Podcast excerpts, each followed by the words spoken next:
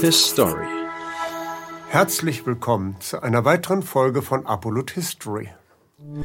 Heute geht es um den Vertrag von Rapallo, der im Jahre 1922 in jenem kuscheligen Badeort in der Nähe von Genua abgeschlossen wurde. Der Vertrag von Rapallo wirbelte die Geopolitik jener Jahre nachhaltig durcheinander, was die Westmächte mit Zorn zur Kenntnis nehmen mussten. Denn das Deutschland der jungen Weimarer Republik und die junge Sowjetrepublik Russlands gingen ein sehr enges Bündnis ein. Doch zunächst noch einmal zurück in die Gegenwart. Die Konfrontation zwischen dem Werte Westen und Russland spitzt sich immer weiter zu. Schon so lange, bevor die russische Armee völkerrechtswidrig die Ukraine überfiel, war der Ton gegenüber Russland immer rauer geworden. In dem ganzen Trommelfeuer der antirussischen Propaganda wurde der Eindruck erweckt, es hätte in der gesamten Geschichte nur immer feindselige Beziehungen zwischen Deutschland und Russland gegeben. Diese Geschichtsvergessenheit ist politisch gewollt. Und uns allen ist der schlimme Waffengang des Zweiten Weltkriegs noch mehr oder weniger bewusst. Danach folgte der Kalte Krieg, in dem sich Westdeutschland und Ostdeutschland als Frontstaaten waffenklirrend gegenüberstanden. Erst mit der Politik der Entspannung unter Bundeskanzler Willy Brandt kamen andere Töne auf. Es ist Teil unserer kollektiven Erinnerung, dass die Beziehung zu unserem östlichen Nachbarn immer äußerst delikat gewesen seien. Das ist nun allerdings vollkommen falsch. Die meiste Zeit der deutsch-russischen Beziehung war geprägt von enger Zusammenarbeit und gegenseitigem Austausch. Auch in den Zeiten des Kalten Krieges gab es Phasen der Anbahnung enger Kooperation.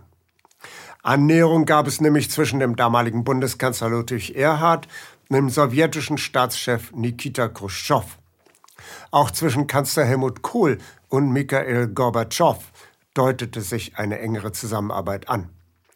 In beiden Fällen führte der jähe Machtverlust der starken Männer im Osten zum Ende der Entente. Auch zwischen Bundeskanzler Gerhard Schröder und Wladimir Putin entwickelte sich eine enge Vertrauensbeziehung. Dem Männerbund gesellte sich zeitweilig noch der französische Staatspräsident Jacques Chirac hinzu. In London und Washington wurden diese Kooperationen immer wieder skeptisch beäugt. Man raunte dort des Öfteren, der gefährliche Geist von Rapallo schwebe wieder durch Europa. Vor genau 100 Jahren wurde nämlich in dem italienischen Badeort Rapallo in der Nähe von Genua am 16. April 1922 der nach dem Badeort benannte Vertrag zwischen dem Deutschen Reich und der russischen sozialistischen föderativen Sowjetrepublik unterzeichnet. In dem Vertrag sicherten sich die beiden Staaten die Meistbegünstigung zu. Soll heißen, sie nahmen von nun an normale bilaterale Wirtschaftsbeziehungen auf, wie sie zwischen allen anderen Staaten längst gang und gäbe waren. Beide Länder verzichteten auf gegenseitige Reparationsforderungen, verzichteten also auf Entschädigungen für erlittene Kriegsschäden. Deutschland verzichtete zudem darauf, von den Bolschewisten enteignetes deutsches Eigentum in der Sowjetunion zurückzufordern. Deutschland lieferte Industrieanlagen an Russland. Russland lieferte im Gegenzug das begehrte Öl nach Deutschland. In Deutschland wurden daraufhin 2000 Tankstellen eröffnet, in denen Benzin aus Aserbaidschan der sowjetischen Vertriebsgesellschaft Asneft ausgeschenkt wurde.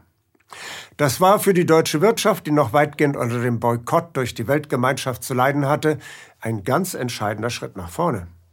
Eine absolute Win-Win-Situation ergab sich zudem im Militärsektor. Denn Deutschland war es durch den Vertrag von Versailles untersagt, eine eigene Luftwaffe und eigene Panzerverbände zu unterhalten. Jetzt bauten die Junkerwerke ihre Fl Kriegsflugzeuge in dem Moskauer Vorort Fili. Ausprobiert wurden die Junkersflieger sodann in Lipetsk.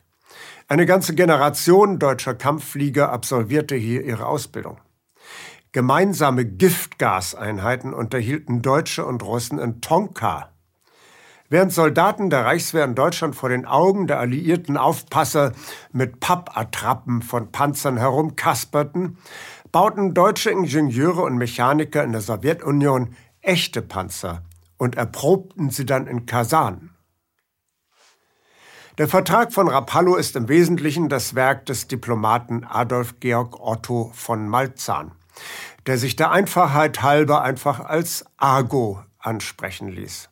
Argo von Malzahn hatte sodann zu Kaiserzeiten Karriere gemacht und arbeitete nun als Leiter des Russlandreferates im Außenministerium seit Kriegsende an einem deutsch-russischen Kooperationsvertrag.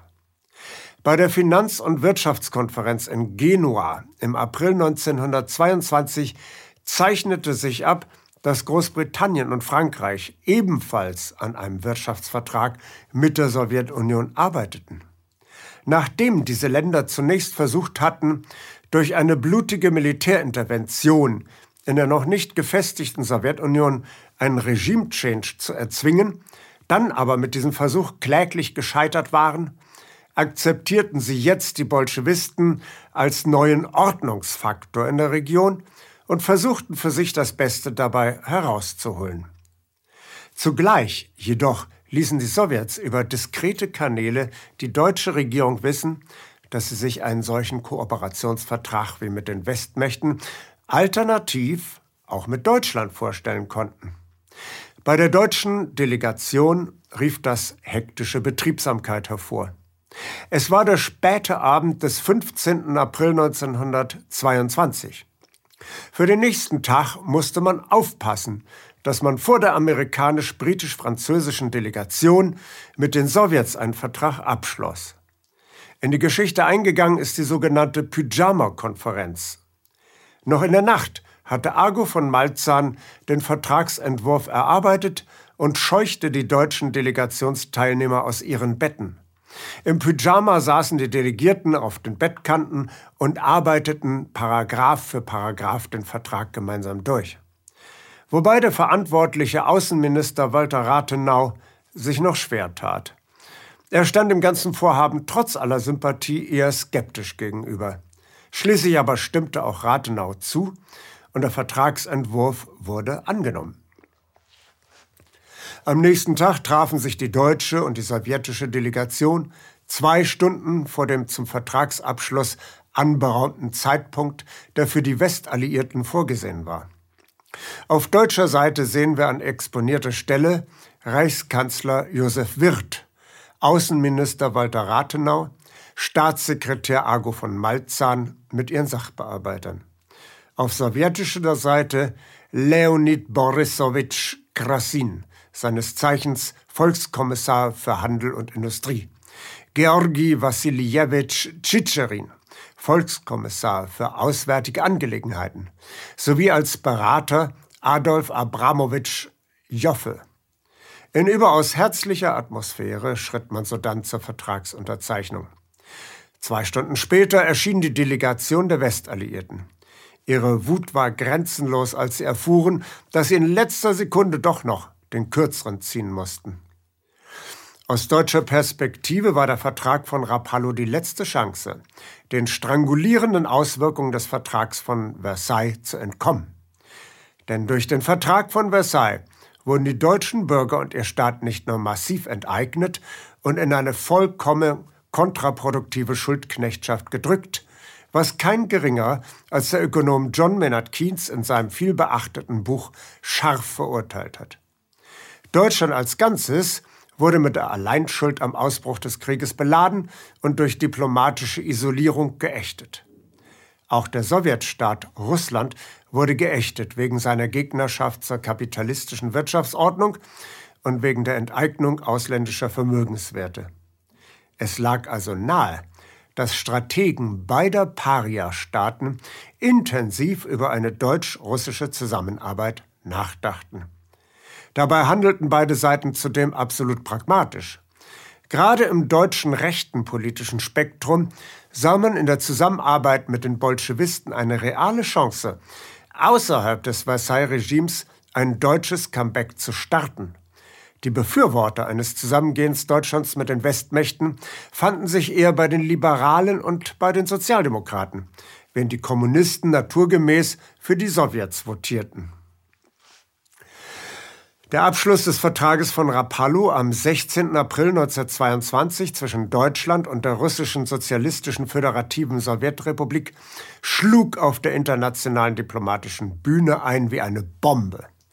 Man hatte tatsächlich gedacht, dass man mit einem Vertrag mit den Sowjets Deutschland bis zur totalen Erstickung auf der internationalen Bühne isolieren könnte. Dass Deutschland von westlichen Energielieferungen abhängig sein würde, wie der Zuckerkranke vom Insulin. Das war jetzt durchkreuzt worden. Deswegen wurde der Vertrag von Rapallo in Deutschland mehrheitlich positiv bis begeistert aufgenommen. Besonders die deutschen Unternehmer drängten Rathenau zur Unterzeichnung, da die Märkte im Westen für sie weitgehend verschlossen waren. Zudem ging man davon aus, dass Lenin mit der Verkündung der neuen ökonomischen Politik energisch in Richtung liberale Marktwirtschaft zurückrudern würde, was sich in dieser Form aber nicht verwirklichen sollte, wie man heute weiß. Es gab nur einen Politiker, der gegen den Vertrag von Rapallo schäumte, und zwar ein gewisser Adolf Hitler aus Bayern. Nun war also der Fall eingetreten, den der englische Geopolitiker Halford Mackinder in einem Vortrag in London im Jahre 1904 als den für die Engländer schlimmsten Fall beschrieb.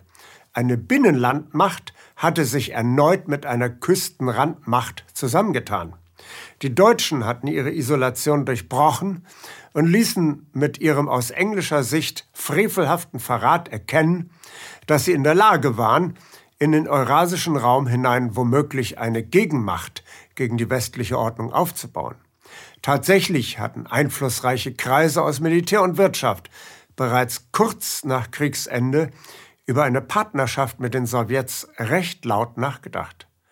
In einer Denkschrift vom 17. Februar 1920 hatten unter anderem Walter Rathenau, der den Elektrokonzern AEG von seinem Vater geerbt hatte, sowie sein Vorstandsvorsitzender Felix Deutsch eine Denkschrift veröffentlicht.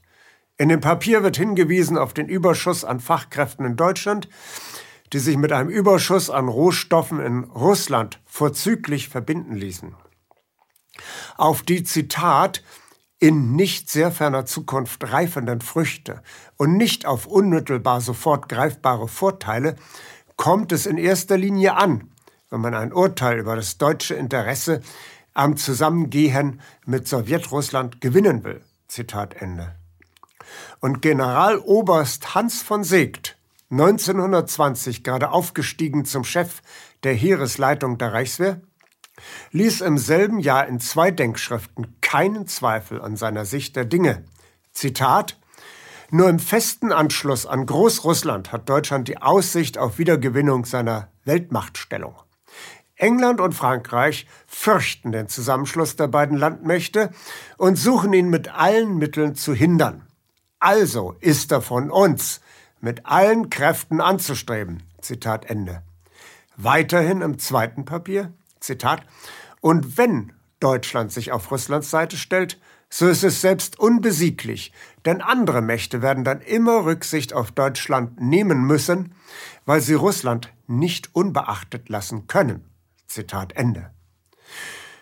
Doch Rathenau war es nicht mehr vergönnt, die weitere Entwicklung mitgestalten zu können. Genau wie Olof Palme lehnte er Personenschutz ab. So wurde er am 24.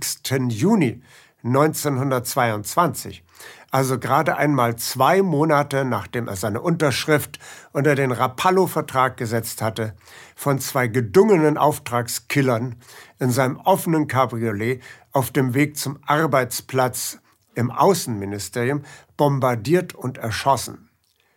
Die Empörung in Deutschland über diesen Feigenmord war gigantisch. Hunderttausende folgten seinem Sarg in einer beeindruckenden Großdemonstration für die Demokratie. Bürgerkriegsartige Unruhen waren die Folge. Rathenaus Mörder gehörten der Organisation Konsul an, eine Abspaltung von der Brigade Erhard, der wiederum größere Abteilungen der Eisernen Division angehörten, die wiederum aus den Baltikummern, deutsche Söldner in Litauen, Estland und Lettland hervorgegangen waren. Diese Berufskiller agierten im Baltikum unter englischer und französischer äh, Führung Trotz dieses Denkzettels von außen führte die deutsche Regierung die mit dem Vertrag von Rapallo eingeleitete Öffnung nach Osten konsequent fort. Die deutsch-russische Zusammenarbeit erreichte zwar nie mehr die von Rathenau und Siegt anvisierte Dimension. Dennoch wurde die deutsche Luftwaffe und Panzerarmee weiterhin in der Sowjetunion entwickelt, bis 1933 die Nazis mit einem Federstrich die wirtschaftlichen, technologischen und militärischen Verbindungsarme kappten. Heute ist der Vertrag von Rapallo vom 16. April 1922 aus dem kollektiven Gedächtnis weitgehend verdrängt. Er passt einfach nicht in die transatlantische Agenda. Wir lernen aus der Vergangenheit, wie wir die Zukunft besser machen. His Story Danke, dass Sie Apolut eingeschaltet haben. Wir sind ein unabhängiges Presseportal. Uns geht es um Meinungsvielfalt, Toleranz und einen möglichst breiten Debattenraum, denn nur so funktioniert Demokratie. Unsere Arbeit ist technisch aufwendig und kostet Geld. Da Sie immer wieder hier sind, unterstützen Sie Apolut am effektivsten mit einem Dauerauftrag. Mehr Infos auf apolut.net/unterstützen.